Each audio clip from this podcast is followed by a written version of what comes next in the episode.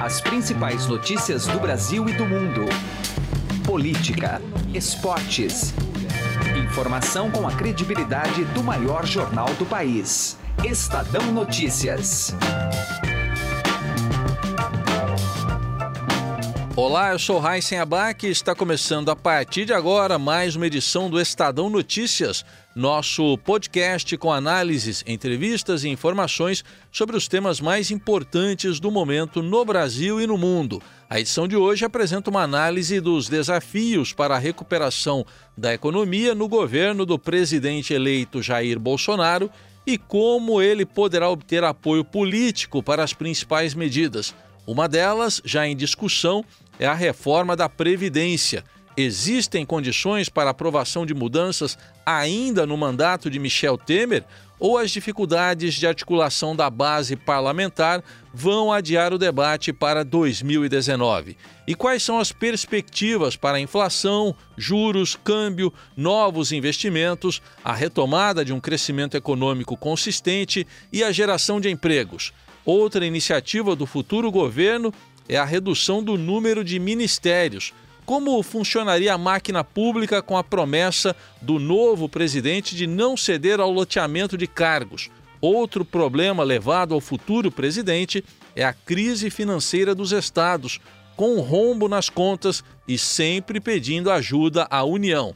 Vamos acompanhar as avaliações do economista, ex-presidente do Banco Central e colunista da Rádio Eldorado, Gustavo Loyola, e da cientista política Deise Chiocari, pesquisadora da trajetória de Jair Bolsonaro.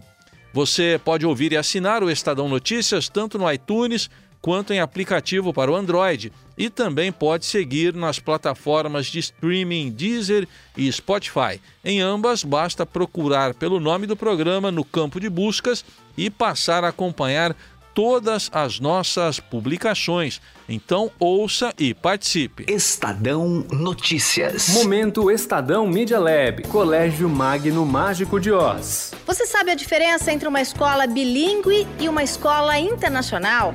A Cláudia Tricati, psicóloga e pedagoga do Colégio Magno Mágico de Oz, explica pra gente. A escola internacional eh, tem uma proposta mais abrangente, menos focada na língua. A escola internacional trabalha a formação total, a formação ampla, usando também a questão da língua. As, as competências que, que se exigem, né, que se desejam fora da escola, é, o menino sabe muita coisa e não sabe como fazer com aquilo. Então, não sabe trabalhar em grupo, não exerce liderança, não sabe conhecer o outro, não sabe olhar para o outro, não sabe valorizar o outro e aí o saber é, fica incompleto. Então, o conteúdo, junto com o que fazer com aquele conteúdo, a aprendizagem de fato significativa é que fazem com que aquele saber seja dele e sirva para o mundo. Momento Estadão Media Lab, Colégio Magno Mágico de Oz.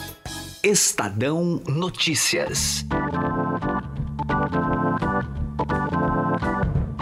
Os desafios econômicos do governo Bolsonaro são o tema nosso agora aqui, com dois especialistas, um na área econômica, outro na área política, para analisar os problemas que o futuro governo terá para a recuperação da economia e também para obter apoio político ah, para a aprovação de medidas como a reforma da Previdência. Para isso, convidamos Gustavo Loyola, que é colunista de economia da Rádio Eldorado, ex-presidente do Banco Central. Loyola, obrigado pela presença.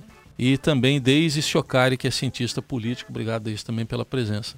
Começando aqui pelo tema que está mais em discussão, Loyola, a reforma da Previdência. É, muito se discute se é para agora, se tem condição de aprovar agora ainda no governo Temer, se é melhor ficar para o governo Bolsonaro. Qual a sua visão nesse aspecto? Bom, minha, minha visão é que o melhor é deixar para depois, né? Até porque as chances de se aprovar agora uma reforma é, mais substantiva, enfim, mais definitiva, né?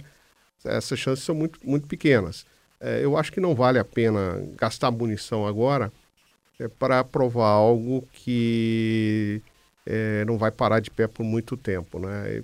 É, eu, eu acho que é mais razoável deixar isso para as, uh, o ano que vem, uh, sendo a primeira pauta da nova legislatura, aí sim o, o presidente uh, Bolsonaro vai coloca todos o seu, seu capital político e busca a, a, aprovar uma reforma que possa ter, pode ser, possa ser mais perene, né? que possa trazer resultados a médio e longo prazo. Esse diria uma reforma até mais profunda, porque ao longo do processo aí da, da reforma atual foi se abrindo mão de muita coisa pelo caminho. Exatamente. A proposta original lá do, do Temer, embora não, não levasse a, um, a mudança do regime para regime de capitalização, era muito ampla e ela, sim, é, tinha efeitos fiscais, teria efeitos fiscais muito fortes.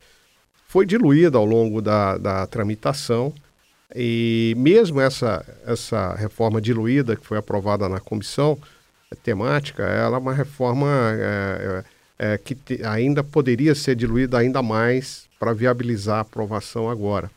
Né? E aí ficaria claramente insuficiente. Deise, politicamente, não, para o governo Bolsonaro que está chegando agora, é, vai assumir em 1 de janeiro, é melhor deixar mesmo para depois? Eu concordo com o Loyola, é melhor deixar para depois aprovar essa reforma agora vai ser aprovar uma coisa que vai ter que ser levada para frente, porque o Congresso não está comprometido, tem uma renovação, 60% do Congresso foi renovado, então os parlamentares que estão aí não estão comprometidos com a pauta. Aprovar essa reforma da Previdência problemática do jeito que ela já está agora só vai ser postergar o problema. Então, posteriormente, teria que voltar para essa pauta. No ano que vem, com, com a, a presidência das casas já uh, concretizadas, a, a pauta pode ser debatida melhor, aprofundada, e aí sim uh, aprovar alguma coisa substancial. Agora, uh, com a força a, com a qual ele está chegando, né? Força das urnas, seria o ideal seria a, que fosse a primeira reforma do governo? Sim, o ideal seria que fosse a primeira reforma do governo, pela própria urgência da reforma da Previdência, que precisa ser discutida.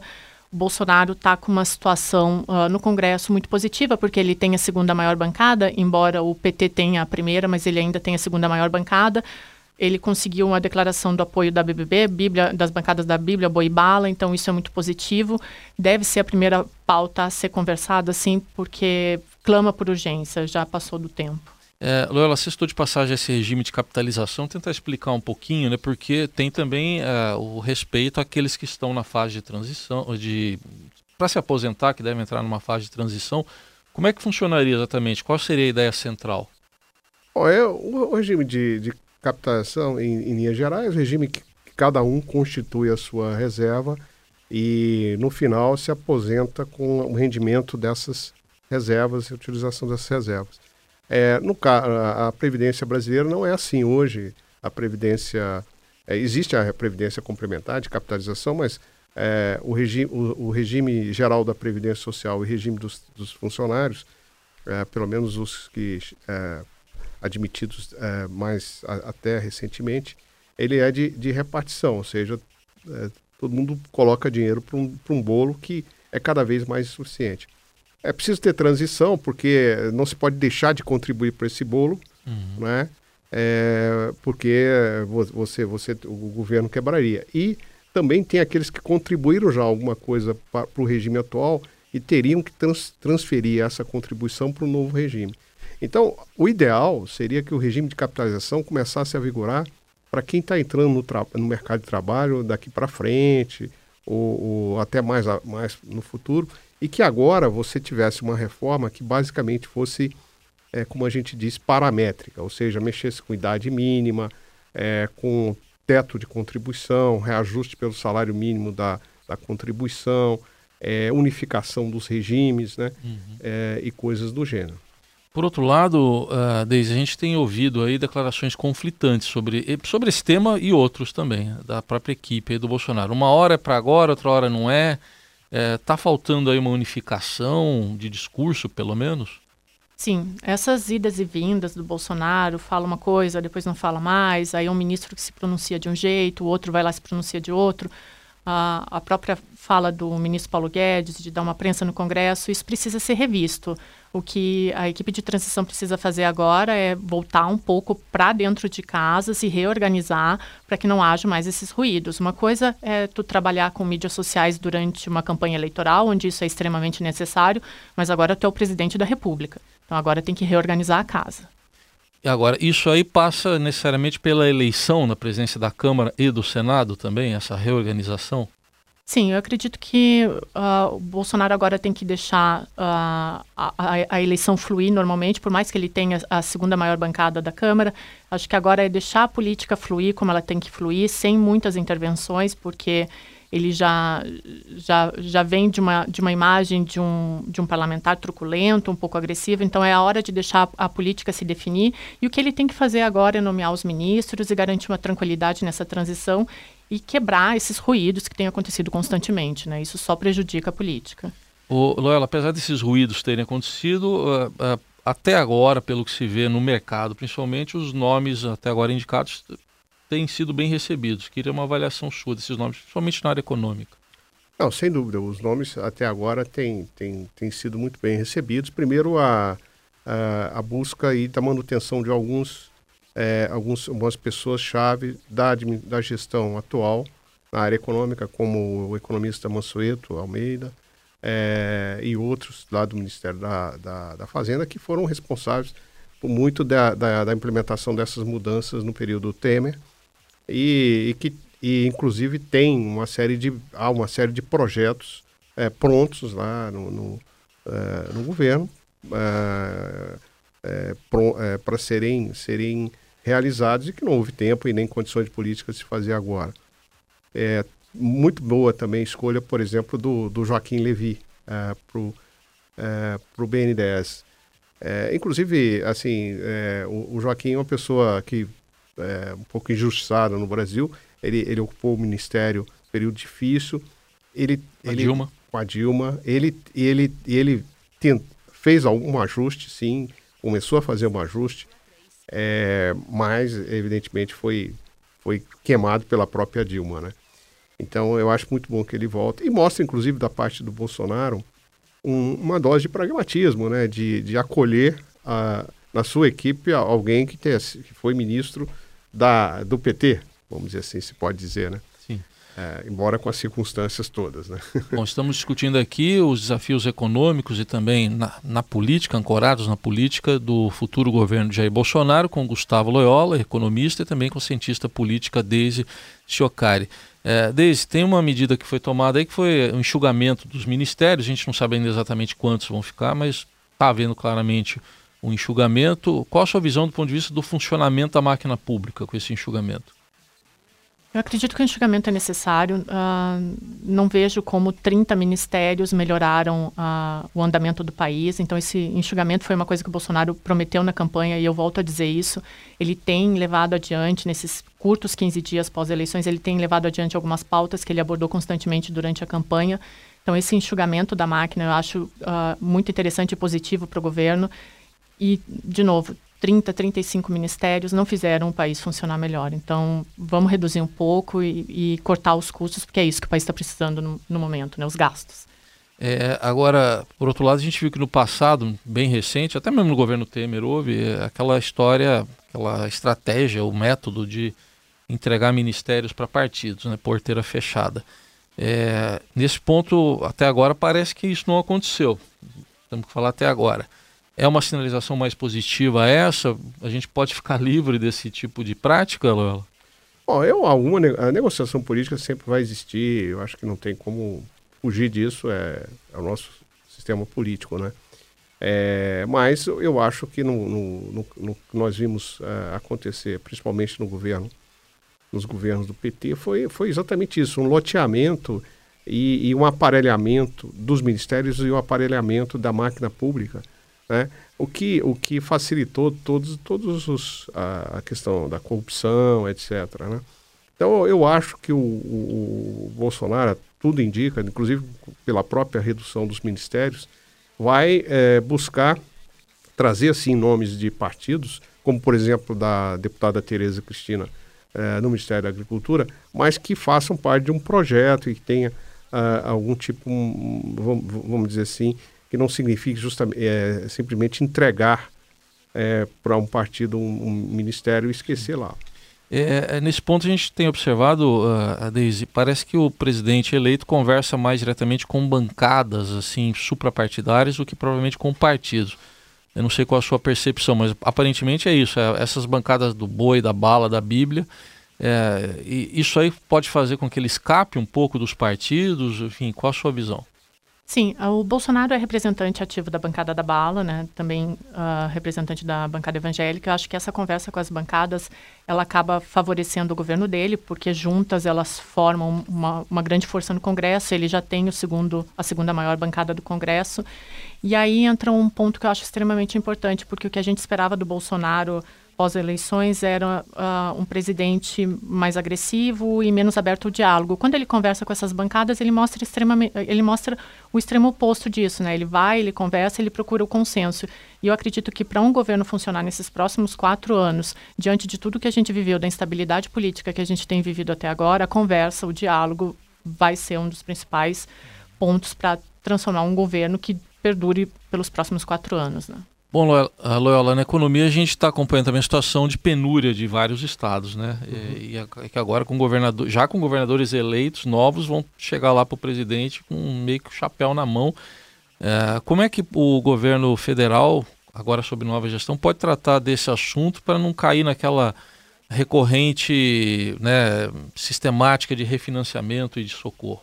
Eu acho que tem que é, atacar as causas estruturais, né? É, o gasto pessoal dos estados, por exemplo, tem crescido muito, é, principalmente questão da previdência. É preciso reforçar os mecanismos da lei de responsabilidade fiscal é, para evitar que os estados é, continuem irresponsáveis. Porque o, o, o, grande problema que nós que tem até hoje é que o, os estados quebram, pedem socorro ao governo federal, o governo federal socorre, e depois o estado volta a quebrar. Né? Então, é, vamos dizer assim, existe um, um, um sistema de incentivos muito perverso. É, é necessário enquadrar os estados e municípios e, é, mas de, também dando a ele mecanismos para a gestão das contas públicas, né? Não é simplesmente engessá-los e deixar uh, as coisas acontecer. E a, a, reforma da Previdência é um elemento fundamental. Mas é preciso também dar outros, outros, outras ferramentas de gestão, por exemplo, para buscar maior eficiência na máquina, você não tem essa, é, essa estabilidade absoluta, por exemplo, o funcionário público tem no Brasil muitas vezes, o governo não tem como ajustar o tamanho do, da sua folha, né? Então isso tudo tem que ser, tem que ser atacado. É, queria saber da Deise, então, como é que isso, do ponto de vista político, pode ser atacado pelo governo, considerando que às vezes pode haver resistência das bancadas, né, estaduais mesmo, cada uma com seus interesses. Primeiro ponto, aí volta a nossa pauta é fazer uma reforma da previdência que realmente funcione. E não pode aprovar isso agora do jeito que está, porque volto a falar, vai ser um Frankenstein, vai ser uma coxa de retalhos. Então, a primeira pauta a ser debatida deve ser a reforma da previdência, justamente para rearranjar uh, toda, toda essa problemática que a gente está vendo, inclusive com os estados. Né? E aí eu volto também ao, ao que eu sempre falo da questão do diálogo, né? É, é ver uma forma de, de, resolver isso sem a truculência que o Bolsonaro uh, vinha anunciando durante a campanha eleitoral. A gente conhece o candidato Bolsonaro, mas a gente ainda não conhece o presidente, né? É, a gente já está concluindo aqui. Eu queria saber agora, Loyola, uma análise mais geral sua, assim, de até de percepção mesmo. O que, que você espera em relação à inflação, juros, câmbio? A retomada do crescimento, geração de empregos e também mais que isso do que uma pergunta econômica, o seu estado de ânimo aí, é, ou de otimismo ou não, com base na, na experiência. Ah, o calcanhar de Aquiles da economia brasileira hoje é a questão fiscal. Eu acho que se o governo é, conseguir, é, no início do ano que vem, é, encaminhar uma agenda nessa, nessa área, leia-se aí reforma da Previdência, as expectativas tendem a, a, a melhorar muito e isso vai favorecer a atividade econômica. Há, há também aí na, no pipeline uma série de reformas é, microeconômicas que precisam ser feitas é, para melhorar aí o, o crédito, para é, é incentivar uh, investimentos em, em, em, em, setores, principalmente infraestrutura, é, para tornar é, mais fácil ou, ou mais amigável o ambiente de negócio no Brasil, né? Então, existe uma agenda realmente bastante grande que pode ser é, implementada no governo do, do Bolsonaro, inclusive em linha com a, com a orientação ideológica do seu ministro da Fazenda, que é o, o Paulo Guedes, que é um liberal, um economista liberal, é, velha escola, escola de Chicago. Né? Então, é, é, nesse contexto, se essa agenda avança, é, eu diria que eu estou moderadamente otimista com o Brasil. Eu acho que o ano que vem a economia pode crescer mais do que esse ano, é, é, prosseguindo no, no, processo de recuperação cíclica depois da recessão. A gente pode ter aí um, uma tendência de aceleração de crescimento. Então, estou razoavelmente otimista. Queria ter agora a percepção da, da Deise, só que levando em conta também o fato de você estudar dois anos já o, o Bolsonaro, de dois anos para cá, será que mudou muita coisa? Então, eu queria uma avaliação sua. Eu também estou moderadamente otimista. Eu, como tu bem disseste, eu estudo Bolsonaro há dois anos, uh, tanto discurso quanto imagem, e a mudança dele pós-eleições ela é perceptível e me deixa bastante otimista. Acho que ele deixou para trás um discurso agressivo, truculento, está buscando diálogo, que era uma coisa que eh, ninguém esperava. Havia uma histeria pós-eleições de como seria esse governo e até agora a gente tem visto indicações técnicas, tem visto a, a busca do diálogo com as BBBs, como tu, tu mencionasse. Eu acredito que os próximos quatro anos podem ser positivos, sim. Muito bem, tivemos aqui uma análise dos desafios, principalmente na área econômica, do governo, futuro governo de Jair Bolsonaro, e para isso contamos com Gustavo Loyola, que é colunista aqui de economia da Rádio Eldorado, ex-presidente do Banco Central. Obrigado pela presença, Loyola, até uma próxima. E também de Deise Siocari, que é cientista política e pesquisadora da figura agora do presidente eleito Jair Bolsonaro. Obrigado, Deise, até uma próxima. Estadão Notícias. Direto ao assunto, com José Neumann e Pinto.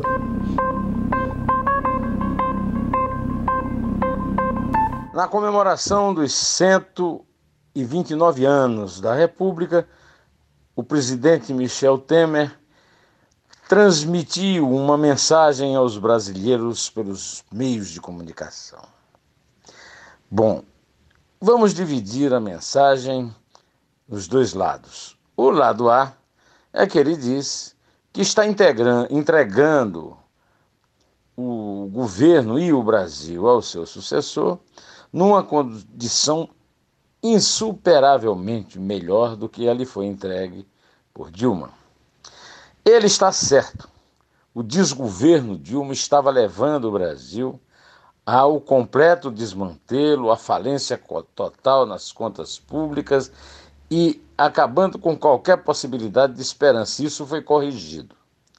Só que essa correção precisava de uma complementação. Que fosse cumprido o programa de reformas que a sua brilhante equipe econômica tinha a fazer cumprir para resolver, ou pelo menos para amenizar os problemas das contas públicas. E isso não foi possível, basicamente porque o Temer foi flagrado numa armadilha do Rodrigo Janot, um procurador-geral da República, que agora todos nós estamos sendo informados de que é petista de carteirinha e cédula, né? E mas que o Temer caiu como um patinho, recebeu o Joesley Batista, um bandido reconhecido, e teve uma conversa pouco republicana com ele, e tendo depois disso de comprar a Câmara dos Deputados várias vezes para evitar ser investigado. A mácula moral do presidente destruiu qualquer possibilidade dele avançar, mas ainda assim podemos dizer que ele deixou para Jair Bolsonaro, que foi eleito legitimamente, uma herança muito melhor do que a da chefe da sua chapa, que inclusive o levou ao poder, ou pelo menos possibilitou a levá-lo ao poder. José Neumann e Pinto, Direto ao assunto. Estadão Notícias. O Shop Together reúne mais de 200 marcas que você conhece e adora em um único lugar, como Paula Raia, Animale, Osklen, Mixed e Ricardo Almeida. Entrega imediata, troca fácil e sem custo e o pagamento pode ser feito em até 10 vezes sem juros. Ouvintes do podcast Estadão têm benefício exclusivo de 20% off usando o código MODA20. Acesse shoptogether.com.br. Shop Together se escreve Shop 2 Gather. O Estadão Notícias desta sexta-feira vai ficando por aqui. Contou com a apresentação minha, Raíssen Abac, produção de Diego Carvalho e trabalhos técnicos de Nelson Volter. O diretor de jornalismo do Grupo Estado é João Fábio Caminoto. E de segunda a sexta-feira, uma nova edição deste podcast é publicada. Saiba mais no blog Estadão Podcasts. Estamos presentes também na Deezer. Procure este e outros podcasts do Estadão por lá e mande o seu comentário e sugestão para o e-mail podcast.estadão.com. Um abraço, um ótimo fim de semana para você e até mais. Estadão Notícias.